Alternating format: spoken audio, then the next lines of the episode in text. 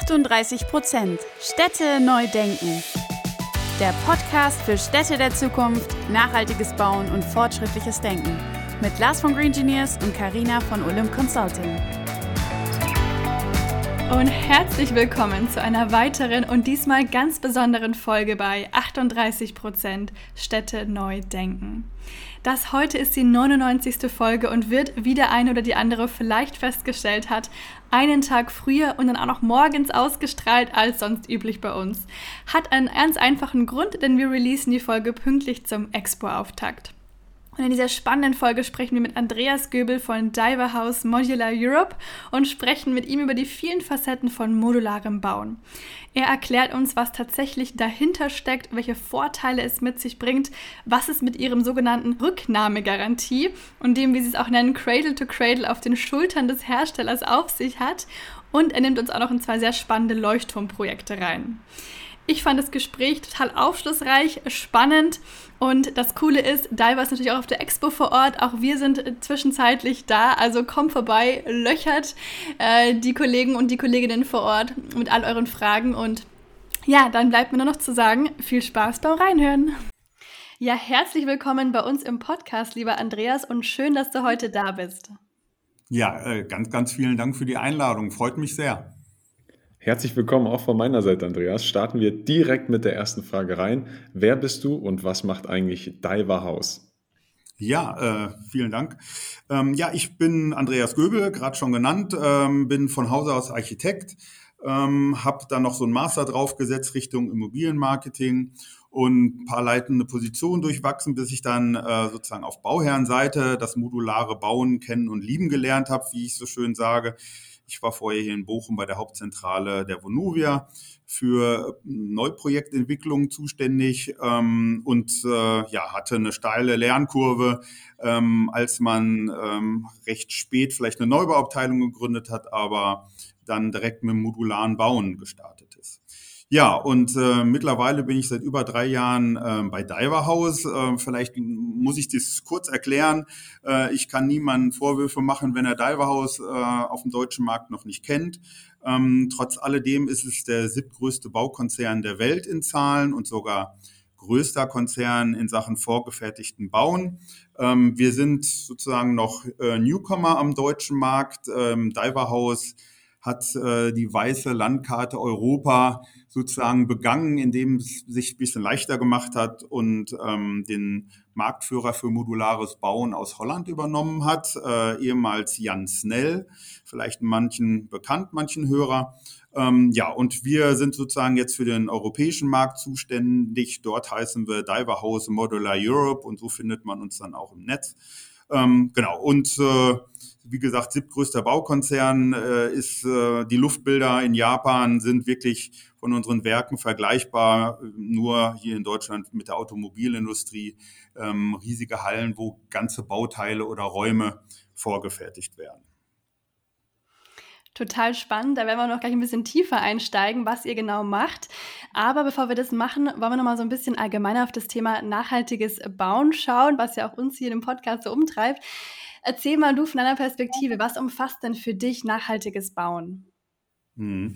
Äh, aus meiner Sicht hat es äh, zumindest so zwei Aspekte. Ähm, das neue neue Wort sozusagen fast dafür ist ja fast zirkuläres Bauen und das ist auch das, ähm, wo wir uns sehr stark für einsetzen und was äh, mich auch persönlich antreibt. Ähm, natürlich nachhaltiges Bauen ist, hat dann auch oftmals mit CO2-Emissionen zu tun. Ähm, damit äh, kann man, ähm, wenn man sich das auf die Fahne schreibt, äh, da wirklich von dem sehr großen CO2-Verbrauch äh, oder mehr gesagt Emissionen, ähm, kommt man äh, unter diesem Stichwort ähm, ja davon runter. Natürlich geht es nicht nur ums Bauen. Ich werde gleich noch mal ein bisschen was zum CO2-Ausstoß äh, in der Herstellungsphase berichten, aber Äh, dann geht es natürlich auch, und das ist die deutsche, typische deutsche Perspektive, natürlich äh, ganz viel auch um die Betriebszeit ähm, mit den vielen Standards. Unser Standard zum Beispiel im Bauen ist KfW 40 von der Hülle her. Ähm, wenn dann die Technik stimmt, ist dann auch NH möglich und auch QNG. Ähm, ja, und äh, der vielleicht dann äh, eher Begriff Richtung Nachhaltigkeit sehe ich auch das Thema Akzeptanz. Akzeptanz von den Nutzern äh, von äh, in Anführungszeichen nachhaltiger ähm, Gebäuden, ähm, weil natürlich auch sowohl von der Architektur als auch von der äußeren Erscheinungsbildung, von Einbindung in, in städtebauliche Umgebung äh, auch ein Gebäude nachhaltig ist, wenn es möglichst lange genutzt wird. Ähm, ja, und ansonsten ähm, treibt mich das Thema ESG-konforme Gebäude an, ähm, werde ich aber gleich, glaube ich, noch ein bisschen näher erklären dürfen. Jetzt hast du natürlich schon das Thema angesprochen, modulares Bauen, was bei euch sicherlich jetzt so Tag ein, Tag aus diskutiert wird, was vielleicht aber für die meisten schon Begriff ist. Aber was ist speziell bei eurem Thema jetzt Wohnungsbau, Modularbau der Vorteil? Genau. Ja, äh, danke. Ich hole auch noch mal ganz kurz aus. Äh, ist dieser Begriff ist ja gerade in aller Munde und äh, fast schon ein Trendthema, äh, was uns, äh, was mich natürlich freut. Ähm, aber ganz kurz wollte ich noch mal erklären, weil es auch manchmal falsch genutzt wird. Ähm, also unsere Sichtweise und allgemein auch in der Szene gesehen, modulares Bauen heißt wirklich ähm, sehr stark vorfertigen ähm, in der Fabrik von ganzen Räumen oder Raumteilen. Man differenziert da natürlich auf jeden Fall Richtung Elementiertbau, wo dann eher einzelne Wände und Decken und Böden auf die Baustelle gebracht werden, um da äh, zusammengesetzt zu werden. Ähm, zum leichten Verständnis, gerade wenn man auch keine Bilder hat, äh, spreche ich immer gerne, Modulbau ist sozusagen Lego-Technik und äh, Elementiertbau ist Fischertechnik. Ähm, für alle, die das noch kennen, äh, können sich darunter ein bisschen was vorstellen.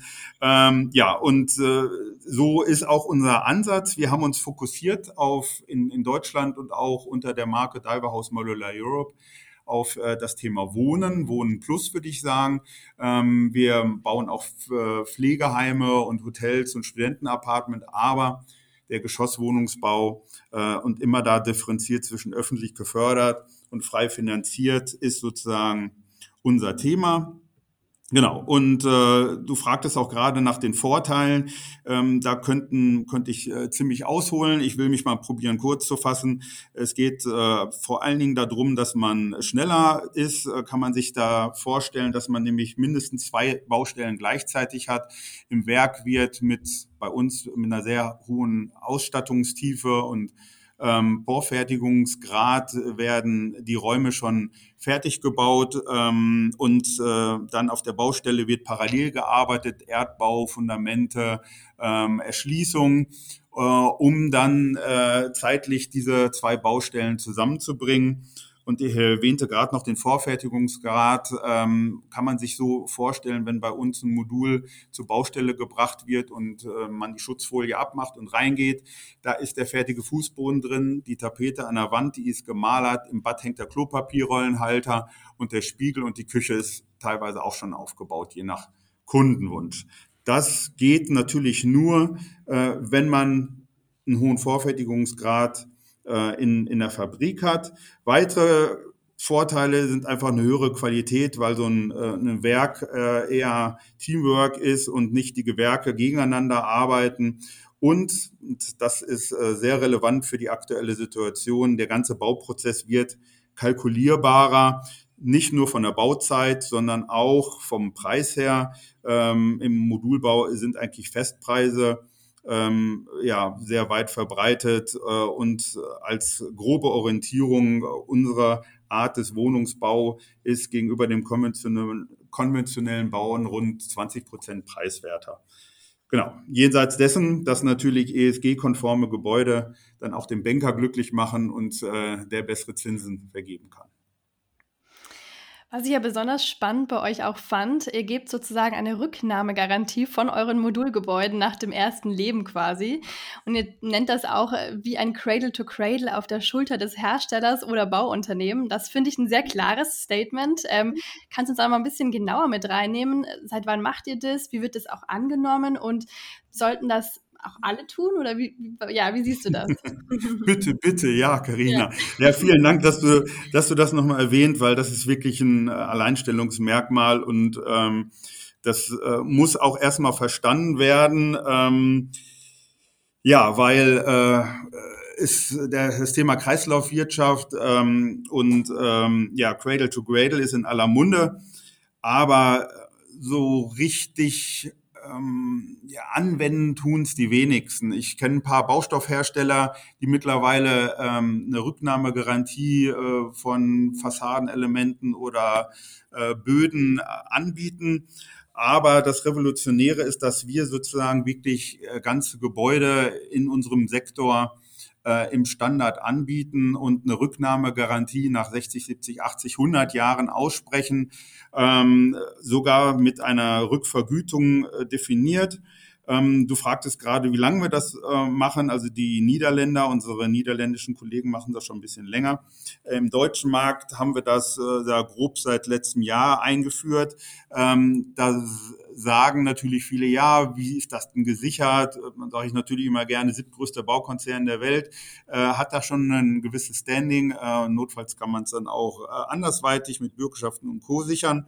Ähm, ja, aber das ist ähm, schon eine gewisse revolutionäre Sache, ähm, die natürlich ermöglicht wird dadurch, dass wir in ganzen Modulen denken. Ähm, vielleicht noch mal eine kurze Exkursion, warum es möglich ist. Ähm, die Module sind äußerst dauerhaft und stabil gebaut. Äh, es ist eine Konstruktion des Tragwerkes aus einem Stahlrahmen ergänzt um eine Betondecke. Das hört sich auf den ersten Blick nicht äh, so ganz ähm, nachhaltig an. Ähm, aber wenn man dann sagt, äh, wir denken wirklich im Cradle-to-Cradle-Prinzip, im ganzen Kreislauf äh, und haben diese Rücknahmegarantie, ähm, denken über ein Modul Lebensdauer von mindestens 200 Jahren, ähm, dann wird da ein Schuh raus. Ja, und ähm, den einen kleinen Nachteil will ich dabei ähm, nicht äh, unter den Tisch fallen lassen. Äh, das geht natürlich nur, wenn ein gewisser Standardmaße ähm, dahinterlegt sind. Wir erinnern uns alle und ich, äh, wir denken mal zurück, äh, wie wir als Kind früher auf dem Spielteppich gesessen haben und mit Lego gespielt haben. Einen Tag haben wir eine Polizeiwache, den nächsten Tag haben wir ein Krankenhaus und dritten Tag einen Kindergarten gebaut. Ähm, das ging nur, weil die Steine, Achter, Sechser, Vierer irgendwie immer was Gleiches hatten. Und so denken auch wir ein bisschen größer. Ähm, die Modulmaße sind vorgegeben, wenn man denn im Standard bauen will. Wir können auch ein bisschen anders. Ähm, das muss dann aber das Bauvorhaben hergeben.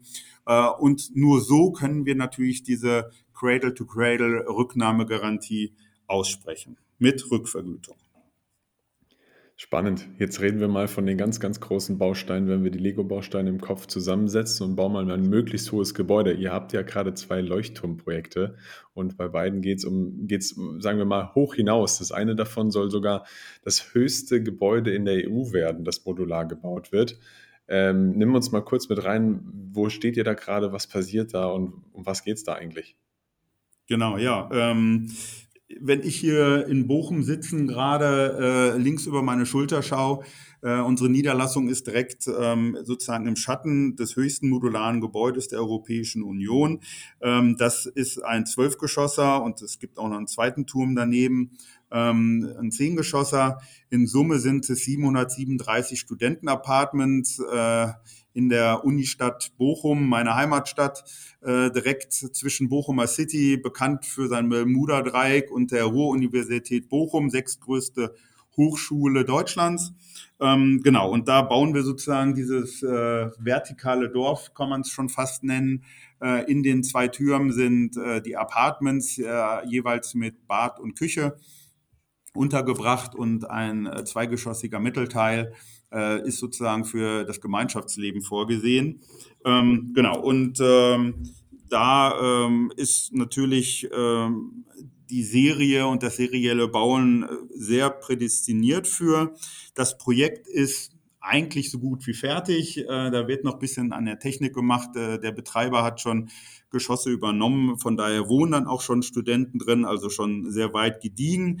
Ähm, für alle, die noch mit dem Modulbau noch nichts zu tun hatten und manchmal ist ja auch das sozusagen erst überzeugend, wenn man, ähm, wenn man das mal gefühlt hat, wenn man mal durchgelaufen ist, gerade mit unserem Beton äh, Decken. Ähm, das ist ähm, sehr schwingungsarm und sehr, sehr vergleichbar mit dem konventionellen Bauen vom Look and Feel. Äh, lade ich sehr gerne ein, sich das mal anzuschauen, äh, gerne nach Bochum kommen. Ja, und das zweite Projekt äh, sind wir natürlich auch sehr stolz drauf. Wir bauen gerade in Berlin das äh, größte modulare äh, Projekt der Welt nach unserer Recherche. Wir haben kein größeres gefunden ähm, über 1500 Wohnungen in einem großen Quartier, äh, wo Kita dabei ist, äh, wo auch die Tiefgarage mit umgesetzt wird, wo ein öffentlicher Park noch dran gebaut wird äh, für ein landeseigenes Unternehmen des, ähm, des Landes Berlin.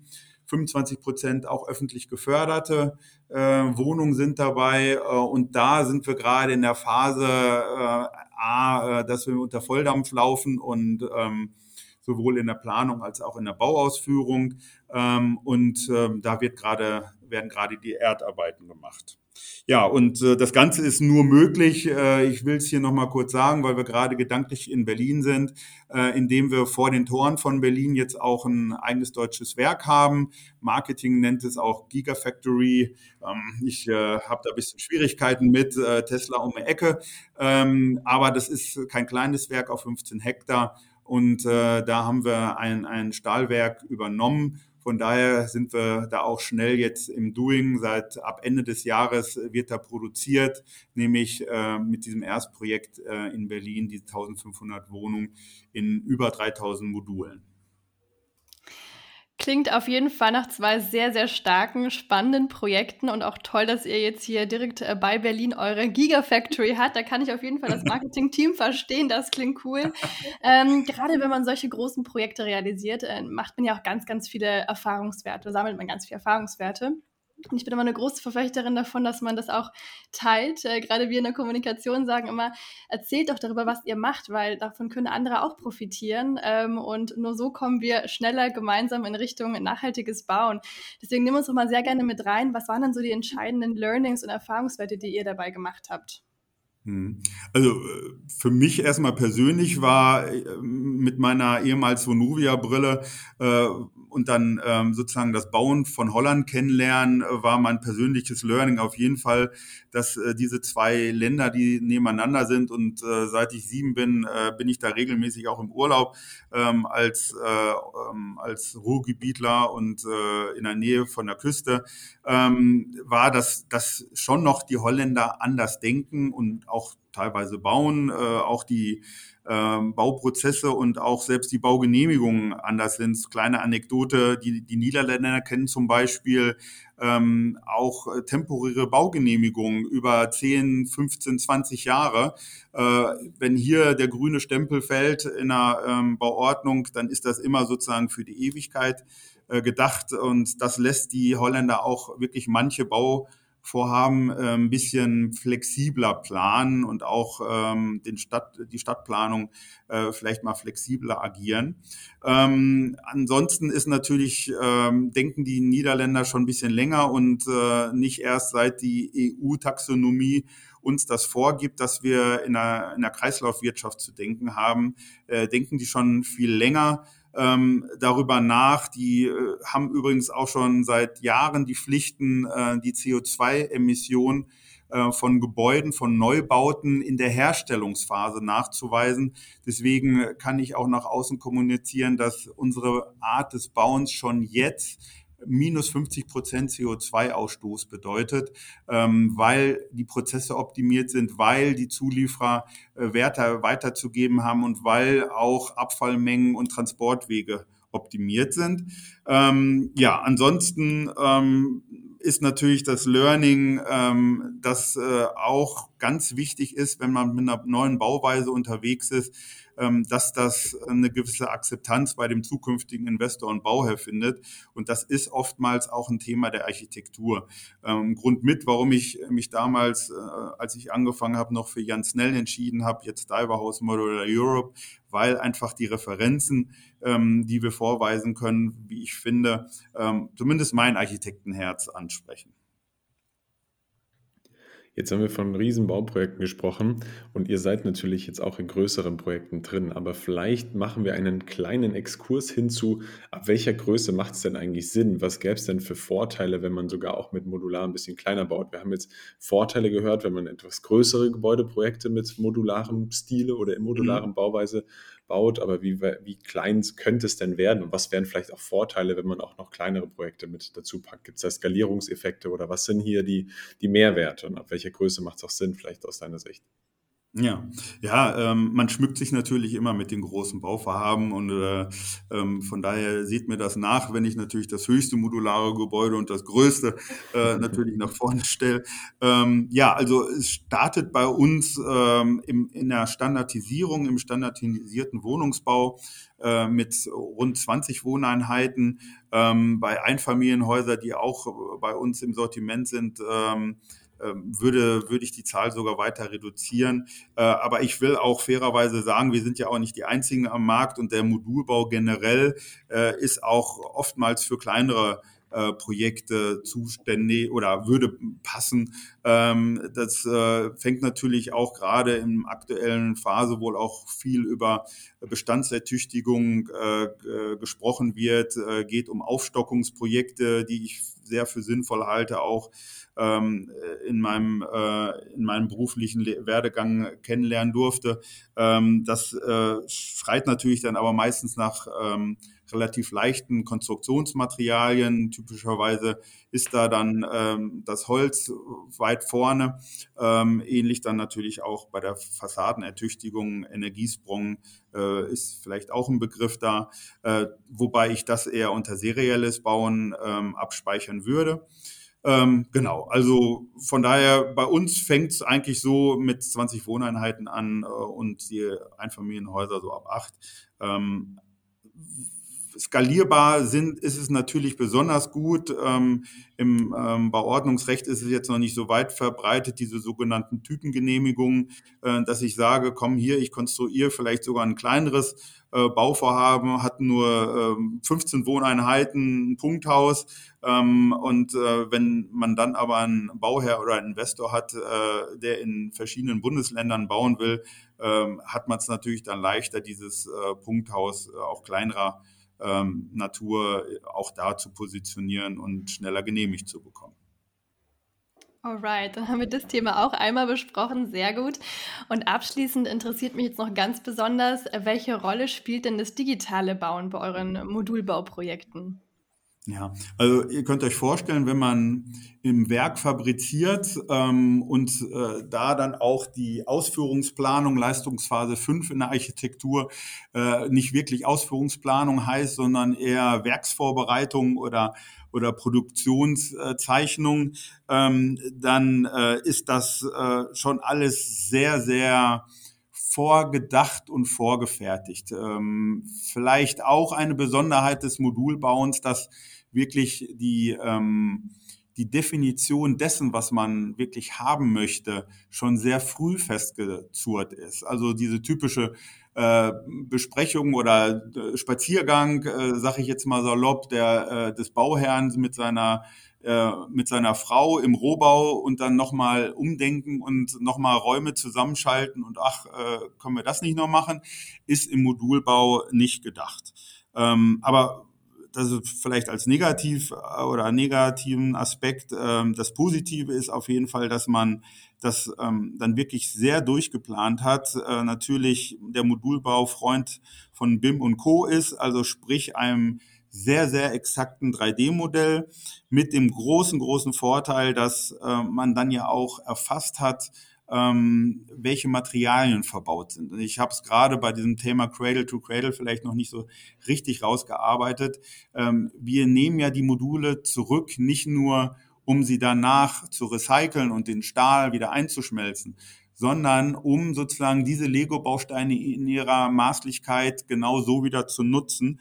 Ähm, und dadurch ist es umso wichtiger, dass ähm, man weiß, was verbaut ist und äh, unter uns gesagt, jeder, ähm, jedes Modul hat an der richtigen Stelle einen QR-Code, ähm, wo man dann auf das BIM-Modell kommt und äh, damit äh, genau weiß, was wo verbaut wurde. Ähm, ja, und so viel zum Thema äh, vielleicht Modulbau und Digitalisierung. Perfekt, das war quasi jetzt sinngemäß dafür abschließend, weil jetzt kommt die allerletzte Frage, die so ein bisschen rausgeht aus dem vielleicht, würde ich jetzt mal sagen, modularen Bauen. Gibt natürlich auch Stadtbilder, die vielleicht heutzutage schon durchs modulare Bauen geprägt sind, wissen wir nicht. Aber viel, viel spezieller, in welcher Stadt der Welt bist du denn am liebsten und warum und vor allem, welchen Einfluss haben die Gebäude dabei auf dich? Ähm, mit der Frage habe ich mir am, äh, am schwersten getan bei der Vorbereitung. Ich wusste ja, dass ihr die immer gerne zum Schluss stellt. Ähm, ich bin natürlich sehr gerne in Holland, gerade schon gesagt, und da ist übrigens das modulare Bauen schon wirklich viel weiter verbracht, äh, weiter verbreitet. Ähm, ich habe aber in einfach mal zurückgedacht, äh, Andreas, äh, wo warst du in letzter Zeit und was hat dir äh, da wirklich imponiert? Und ich bin äh, gekommen ähm, auf einen Kurztrip, den ich gemacht habe mit meiner Frau nach Kopenhagen. Ähm, das äh, war noch so ein bisschen die Zeit, äh, bevor man schlechtes Gewissen hat, in Flieger zu, zu steigen. Ähm, von daher äh, würde ich das heutzutage wahrscheinlich nicht mehr tun. Aber es ist eine wunderschöne Stadt direkt am Wasser gelegen mit äh, einer schönen Hafenlandschaft. Äh, man man merkt auch, dass die äh, nordischen, skandinavischen Länder vielleicht ein, ein bisschen mehr Lebensqualität haben. Äh, man sagt ihnen ja nach, dass, äh, dass sie auch ein bisschen die glücklicheren Menschen sind. Äh, also die Atmosphäre hat das so wiedergespiegelt. Ich fand da besonders beeindruckend die, die Infrastruktur in, in der Stadt. Ähm, von Fahrradwegen, die wirklich äußerst professionell waren, ähm, in manchen holländischen Städten auch zu, zu finden, wie in Utrecht zum Beispiel. Ähm, ja, die neue Oper, Schauspielhaus, äh, klar, die kleine Meerjungfrau hat man dann auch besucht. Ähm, und vielleicht noch als kleines Highlight, es geht jetzt nicht Richtung äh, Modulbau, ähm, sondern äh, auch schon ein bisschen bekannter, glaube ich. Äh, wir, wir waren als äh, Kurztouristen, waren wir äh, auf der Müllverbrennungsanlage Agabacke. Ähm, denkt man, warum macht man das? Ist es wirklich ein ähm, sehr spezielles ähm, äh, Vorzeigeprojekt, ähm, nämlich äh, was die Motivation damals war, weiß ich gar nicht so genau. Äh, aber man, man geht auf dieses Gebäude, es ist ähm, ähm, ja terrassiert, bisschen angelegt und da oben ist eine Skipiste drauf. Äh, es ist 78 Meter hoch äh, und hat halt diese Besonderheit, äh, dass sozusagen auf einer riesigen Dachterrasse, die recht steil runterführt, man Skifahren kann. Ähm, das, äh, das Bild äh, möchte ich gerne so weitergeben, dass man sozusagen aus einem wirklich reinen Funktionsgebäude äh, mit eher negativer Belastung etwas sehr Positives rausmachen kann. Ähm, und äh, die Dänen haben nun mal das Problem, dass sie nicht allzu viel Berge haben. Äh, warum sich dann nicht äh, Berge bauen, die man so und so braucht äh, und darauf eine Skipiste setzen? Das ist auch mal was ganz Besonderes. vielen, vielen Dank, lieber Andreas, für das sehr, sehr spannende Gespräch. Ich habe ganz viel über Modulbau jetzt lernen können, wie du schon anfangs sagtest. Man hört es überall gerade. Und heute haben wir auf jeden Fall gute Einblicke von dir bekommen. Viel Erfolg bei den vielen tollen Projekten von euch und ja, bis ganz bald. Ja, ganz lieben Dank und ich lade jeden nach Bochum ein oder auf die Exploral mehr zu erfahren. Wir hoffen, die Folge hat euch gefallen und ihr konntet neuen Input mitnehmen. Damit ihr auch die nächste Folge am Donnerstag um 18 Uhr nicht verpasst, könnt ihr unseren Channel abonnieren und gerne auch eine Bewertung dalassen. Du findest uns auf Spotify, Apple Podcast und allen gängigen Podcast-Plattformen. Danke fürs Anhören und bis nächste Woche.